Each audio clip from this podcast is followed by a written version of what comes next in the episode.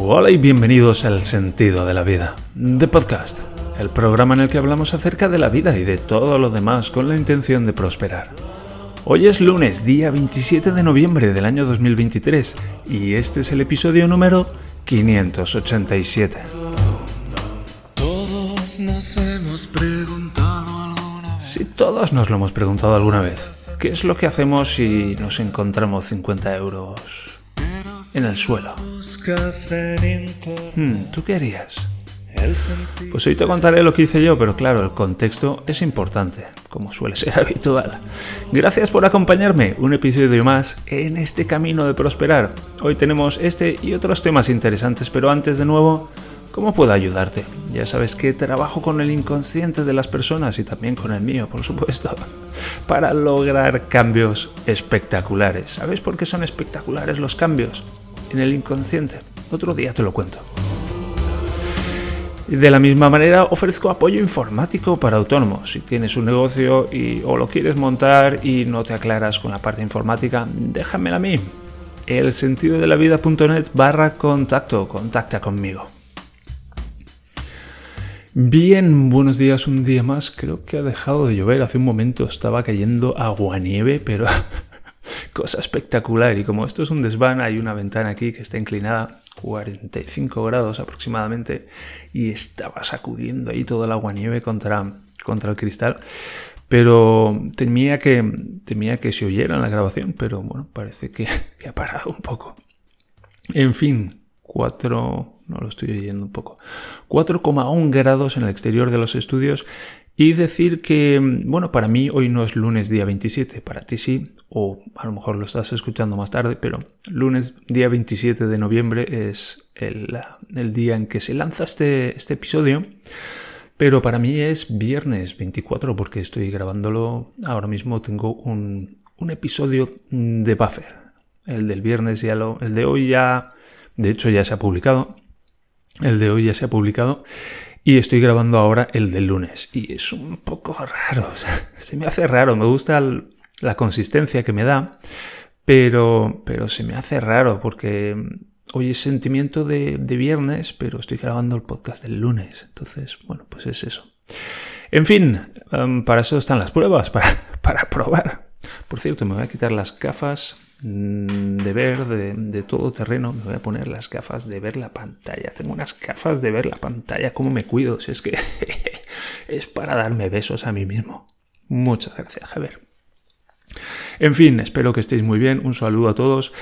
Me acabo de enterar de que el coche del Sinner, que fue embestido por detrás, que afortunadamente está más o menos bien y recuperándose, el coche ha sido declarado siniestro total. Ah, estuve viendo el, vídeo que envió el Sinner. Mm, No sé, yo tengo entendido que cuando los coches reciben un hostiazo por detrás, pues aguantan bastante bien. Que ah, comparándolo con el coche que da el hostiazo y, y claro, impacta con el, la parte delantera donde está pues todo. Y claro, en cuanto se dobla el chasis y se va el motor para adentro, pero en fin, supongo que en cuanto se dobla el chasis ya es un problema. En cualquier caso, vaya putada, Sinera, vaya putada. Pero bueno, lo más importante, ya sé que es difícil, es difícil darse cuenta de esto en esos momentos. Lo más importante es que tú estés bien y te estés recuperando y caray, menudo hostiazo te tuvo que dar para que el coche haya terminado en siniestro total. Vaya. En fin, que tanto tú como Ginger os estéis recuperando. Y oye, la salud es lo más importante. Yo es una de las cosas que he aprendido de, del Big Crunch. Una de las cosas que me enseñó mi, ma mi maestro. Hace muchos años me dio una, un super libro que me ha llevado más de 30 años leer. Debe, debe ser claro, sí, así ha sido. He estado leyendo una página diaria, como el nombre de la rosa. Menos mal que en el nombre, en el nombre de la rosa ahora mismo estoy en un diálogo y la paginita se me hace más ligera de lo habitual. Pero estoy pensando últimamente, caray, cómo me tragué el puto ladrillo este hace más de 20 años y me encantó, me encantó, se me acongojaba el alma solo de pensar que iba a terminar ese libro y me preguntaba cómo iba a vivir después sin él. Y me estoy dando cuenta, bueno, de que encajaba muy bien conmigo en aquel momento, con esas divagaciones de páginas y páginas que era como ostras, llevo cinco páginas que no me entero, pero es que da igual, porque no ha pasado nada. Eran solamente descripciones de, de la fachada de la catedral.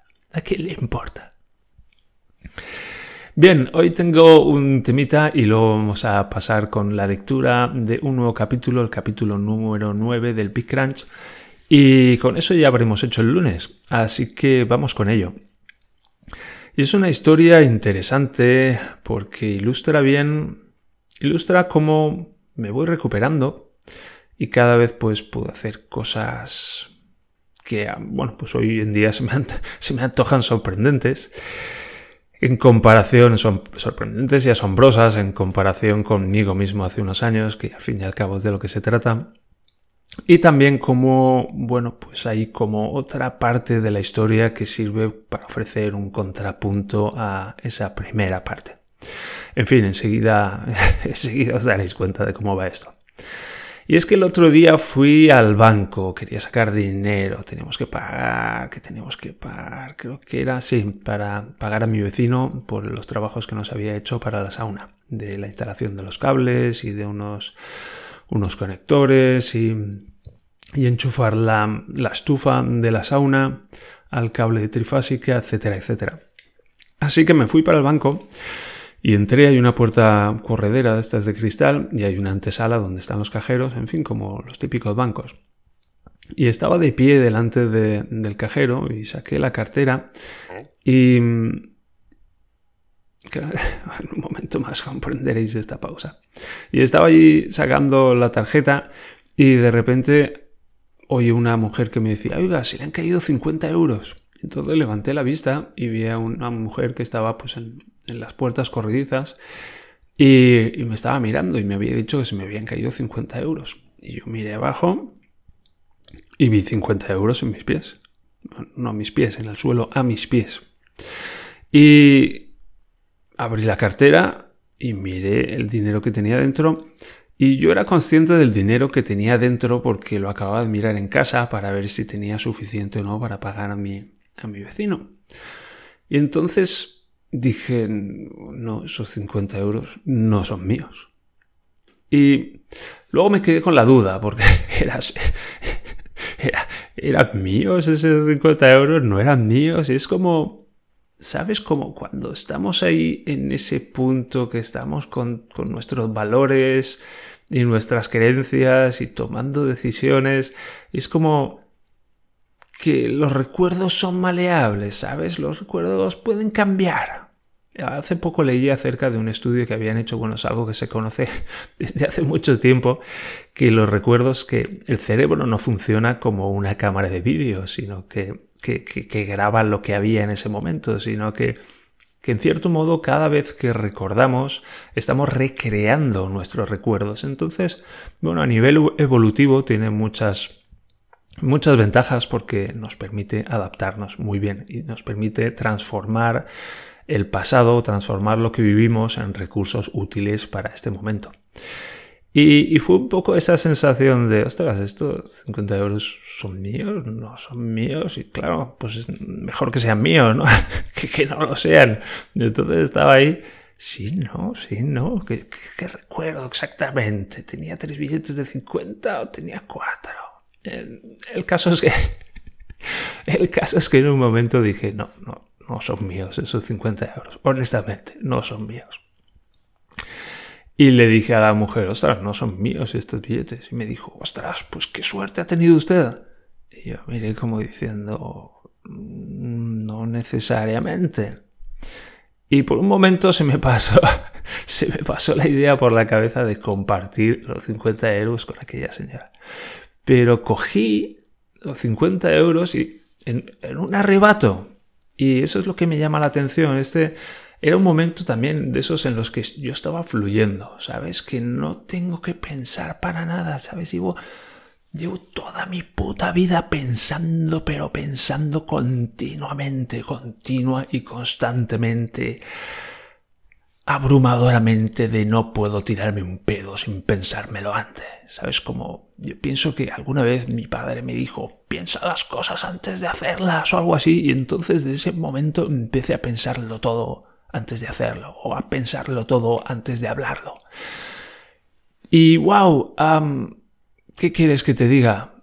Pesadillesco, pesadillesco es la palabra, la palabra que me, que me viene a la mente.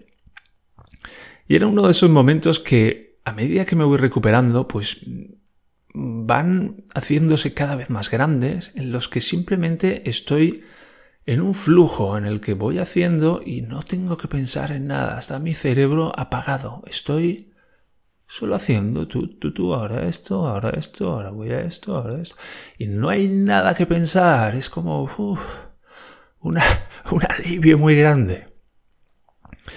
Y, bueno, pues son momentos que yo promociono porque son ciertamente muy agradables. Ese no tengo dilemas, no tengo nada que pensar, no hay nada que hablar conmigo, ya está todo claro, solo tengo que hacer. Y entonces yo estaba en ese flow y en cuanto me di cuenta, pues había cogido esos 50 euros y me había dado la vuelta y estaba entrando en el banco. Y entré en el banco y allí no había nadie, eran como las 11, a lo mejor una hora plana de estas, las que no pasa nada y yo, hola, hola, que en cualquier momento de otros años hubiera sido entro y, ostras, no hay nadie. Bueno, pues me voy, me voy con mis 50 euros. Y entré y yo, hola, hola, ¿hay alguien aquí? Esto es un banco, cojones, no hay nadie aquí. Y salió un tipo al que yo ya conocía. Me saludó y le dije, mire, ah, iba a sacar dinero del cajero y me he encontrado estos 50 euros en el suelo y no son míos y se los doy a usted por si alguien viene diciendo que ha perdido 50 euros. Y mm, me di la vuelta y, o sea, se los, le di los 50 euros y me fui de allí. Y mientras me iba, pues pensé, ¿Qué pasará con esos 50 euros? ¿Se los quedará este hombre? ¿Se los quedará la gente del banco? ¿Entrará la señora que lo ha visto a través de la puerta y dirá, yo perdido 50 euros? No lo sé y no es asunto mío. Wow, eso fue un alivio también, ¿sabes? Esa, esa parcelización, esa compartimentalización de tener muy claro qué es lo que es un asunto mío y qué es lo que no. Y yo tenía esos 50 euros que no eran míos. Y eso era asunto mío, pero en el momento en que se los entregué a ese hombre, quedé liberado. Eso había dejado de ser un asunto mío. Y un alivio grande, un alivio grande. Y salí de allí. Y fue, ostras, qué guay. qué guay poder hacer eso. Qué guay encontrarme 50 euros que no son míos y ser lo suficientemente honesto como para hacer algo con ellos. Si no hubiera estado en un banco, si hubiera estado en la calle, seguramente me los hubiera quedado.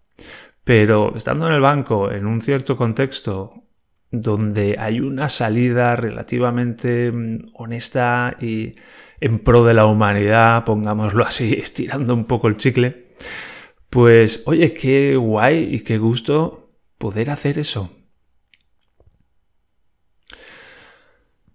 Y mm, es como, qué bueno soy, un poco la lectura de, esta primera parte de la historia. Qué bueno soy.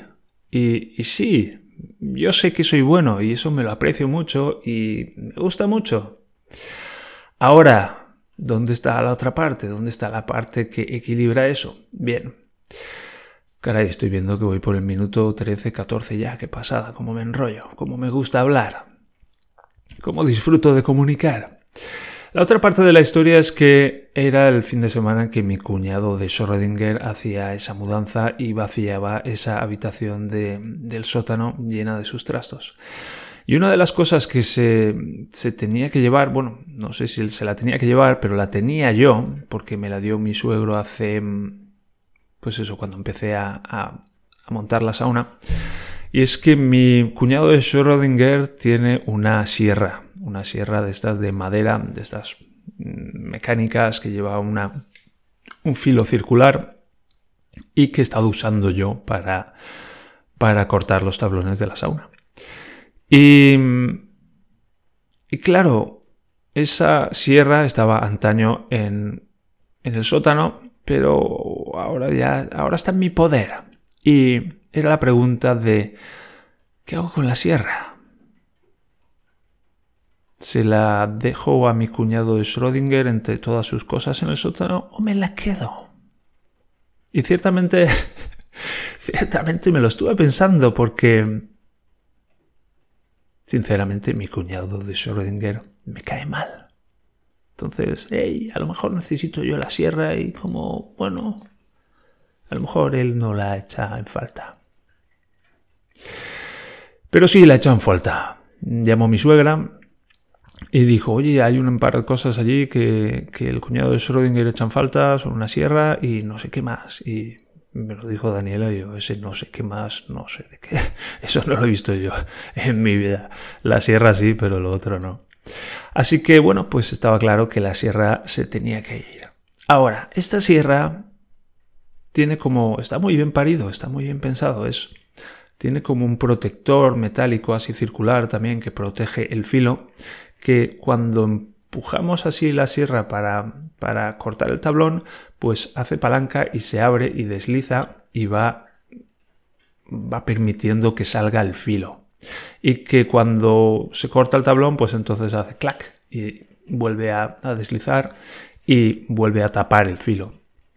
Y este movimiento se puede, se puede hacer, como, se puede acompañar o se puede incluso hacer con una pieza de, plástico que lleva que se empuja con el pulgar y es como una palanca, sirve para hacer palanca, simplemente pues una pieza de plástico que va atornillada y se puede empujar con el pulgar y hacer palanca y ayudar ese movimiento. Y, esta pieza de plástico se rompió. Estaba empujando con el pulgar un día y hizo clac. Y, y bueno, como no me hacía falta, porque no la suelo usar, pues la dejé rota, la intenté pegar, es cierto, pero se volvió a romper enseguida. Y, y ese era el siguiente dilema de, vale, esta pieza está rota, ¿qué pasa? ¿Qué pasa con ella? ¿La reparo? ¿La cambio? ¿La dejo como está? Y tenía pensado pegarla y por lo menos que no se viera que estaba rota, aunque se podían ver los restos de, pegamento y seguramente se volvería a romper, un poco atrecho. Y ayer me enfrenté, me enfrenté a eso otra vez y dije, pues mira, voy a terminar de romperla y si quiere, si quiere que deslice, pues todavía puede empujar en la parte de, que está atornillada, en la parte que queda todavía ahí en el tornillo. Y eso es lo que es. Y bueno, pues impuestos de, de, almacenaje de trastos en el sótano de mi casa. Así así me lo puse. Y bueno, esta es una historia de... Aquí está el Javier Santo y aquí está el Javier Cabroncete, digamos, en esta ocasión. Y esas dos partes de mí, pues, forman parte de mí. Y es importante conocer las dos y amarlas, aprender a amarlas, porque seguro que tú también tienes partes así.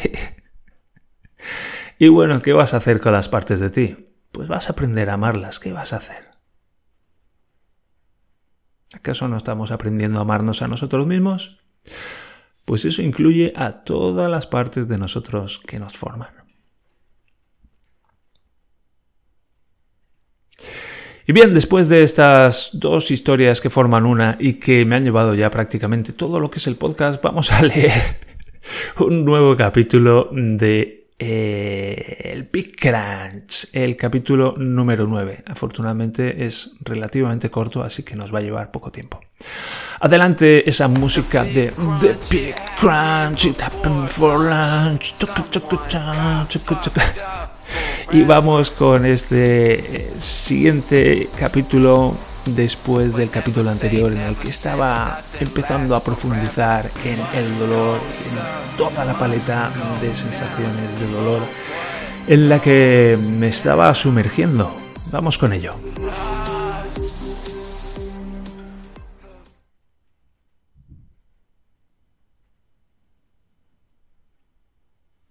En esas condiciones estuve más de año y medio. Se dice pronto, se dice demasiado pronto. A lo largo de las semanas el vacío se transformaba en tensión y la tensión se transformaba en dolor y el dolor dolía cada vez más. Penetrando en el vacío encontraba más y más dolor. Un año después me parecía que estaba atravesando un interminable desierto de dolor. Por las mañanas, en lugar de despertarme, recuperaba la conciencia cayendo al dolor más brutal. Sentía como si me partieran dos por la parte alta del pecho. Me levantaba de la cama, desayunaba y preparaba un cigarro con algo de marihuana para poder soportarlo. Con las primeras caladas el dolor volvía a entumecerse envuelto en un agradable bienestar. Yo podía ducharme y prepararme mentalmente para afrontar algunas tareas que en mi mente aparecían inabordables, como hacerme la cama o ir a comprar. Un par de sesiones de yoga, varias meditaciones y mucho suelo. Por la noche, en lugar de dormirme, me desmayaba desde ese dolor entumecido que venía conmigo todo el tiempo. El sueño que conseguía conciliar por las noches, incluso lleno de pesadillas, era un agradable alivio. Estar inconsciente era un alivio. Un año después, miraba hacia atrás y todo parecía lleno de dolor. Las semanas y los meses aparecían extremadamente largos, si miraba hacia adelante, todo lo que podía ver parecía lleno de dolor. Llevaba más de un año desenterrando dolor a través de aquel absurdo vacío y nada hacía presagiar que fuera a terminar abruptamente en una semana, ni siquiera en un mes. Tal vez en un año. ¿Cómo saberlo? Era verdaderamente horrible. Solo podía descansar en la marihuana y en el sueño nocturno.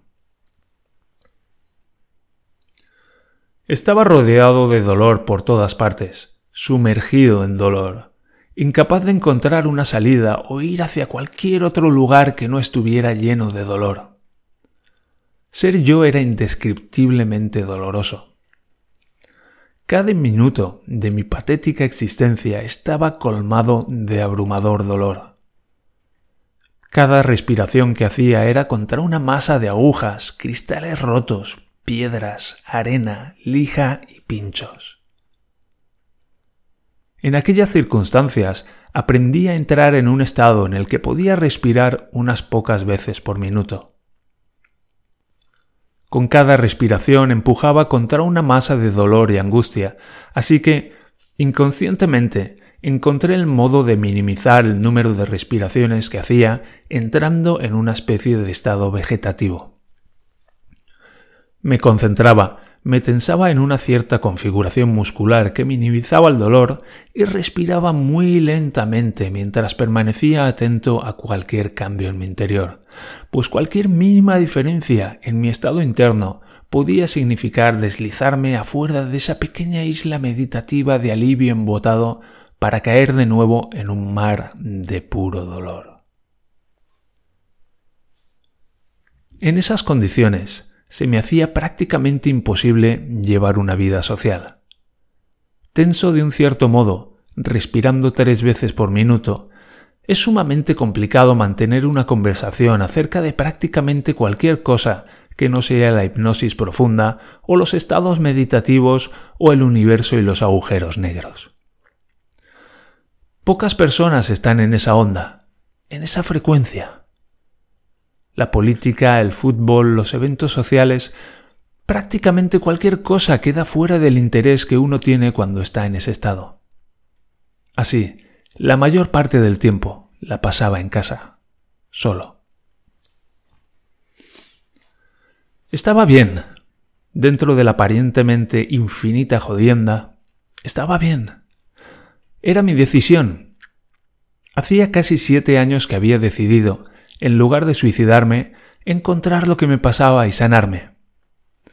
Ya sabía lo que me ocurría, que un malnacido había estado a punto de partirme en dos por la parte alta del pecho más de dos décadas antes. Ahora me, me, quedaba encontrar el modo de sanar todo aquello, si es que era posible. Automedicado con marihuana, yoga y meditación, atravesaba un retiro de varios años. Yo había elegido estar ahí. Yo había elegido hacer eso y hacerlo de esa precisa manera. Encontré un gran consuelo en eso. Era horrible, pero había sido mi elección. Se suele decir que sarna con gusto no pica, pero no dicen nada del dolor. Yo pasaba mis días sumergido en dolor. La gente no habla acerca de lo mucho que duele el dolor. Nadie dice cuánto dolor se puede soportar ni por cuánto tiempo. Es brutal, es salvaje.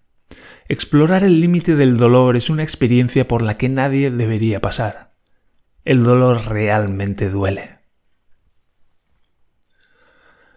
También es importante el lugar. Es diferente me duele mucho la pierna que me duele mucho el pecho.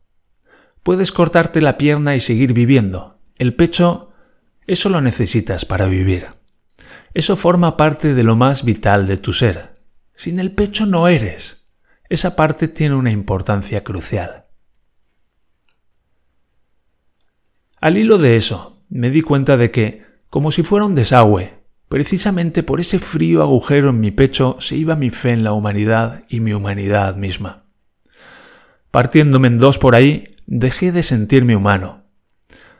Es gracioso, me preguntaba quién era y respondía, soy un fenómeno espaciotemporal. Partido en dos por la parte alta del pecho, dejé de reconocerme como un ser humano. Era otra cosa. Veía a otras personas como seres de otra especie. Yo era un algo amorfo, una suerte de confluencia espaciotemporal, una perturbación del tiempo en el espacio, un torbellino alrededor del que se revolvían el espacio y el tiempo, un punto de extrema gravedad hacia el que el espacio y el tiempo, entretejidos, se precipitaban. En el horizonte de ese frío agujero, prácticamente cualquier cosa era posible. Es difícil ir al supermercado y comprar espárragos verdes en ese estado. Salvo reflexionar acerca del tiempo, del espacio, del universo, la vida y la muerte, cualquier cosa se hacía realmente difícil en ese estado.